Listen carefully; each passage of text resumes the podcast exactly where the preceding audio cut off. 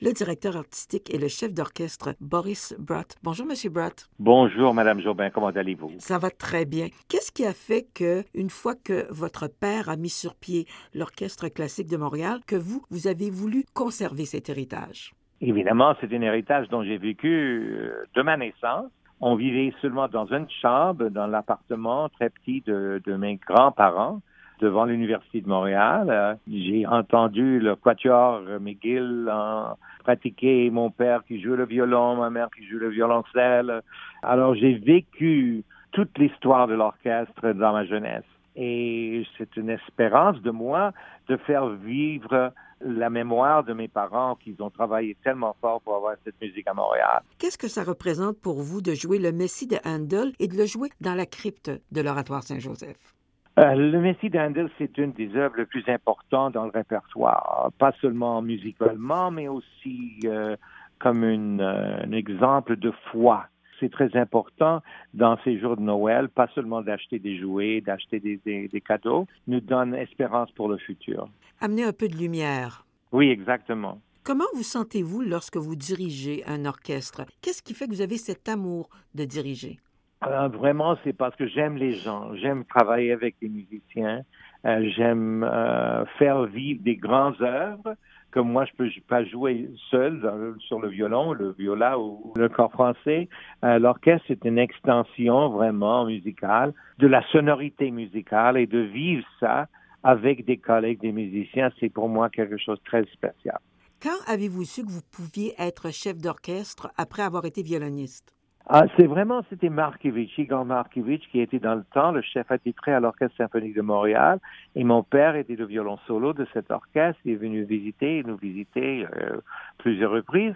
Et un de ces jours, lui, il m'a demandé qu'est-ce que vous allez faire avec votre carrière? Vous jouez très bien le violon. Est-ce que vous voulez être soliste? Et je lui dis vraiment de pratiquer huit heures le, jour et d'être seul dans une chambre, ça me va pas tellement bien, mais, mais c'est ça que, que j'ai dans le tête de faire. Et il m'a dit, est-ce que vous avez jamais pensé de devenir chef d'orchestre? Parce que je pense que vous êtes un communicateur et euh, un vulgarisateur aussi. Et peut-être avec ces deux talents que vous avez, que je vois que vous avez, vous auriez du succès. Et c'est lui qui m'a encouragé, qui m'a invité de suivre des cours au Mexique avec lui. Et voilà, j'y suis. Dans les, euh, les objectifs de l'orchestre, on parle d'offrir une expérience culturelle diversifiée, inclusive et accessible à tous. Pourquoi c'est important? Évidemment, c'est parce que nous croyons dans cette musique comme connexion entre notre âme et notre cerveau. Et je trouve beaucoup sur ça. Cette connexion, c'est très, très important. Autrefois, comme dans le 18e siècle, le 17e siècle, la musique, c'était seulement pour les personnes riches.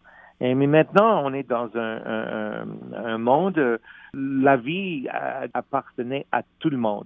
Et moi, je veux faire ça pour la musique aussi, la musique classique. Je suis très intéressé de faire des concerts éducatifs comme faisait Leonard Bernstein. Vous m'avez dit vous-même que vous vous appelez dans votre jeunesse, que vous assistez à des concerts de la jeunesse.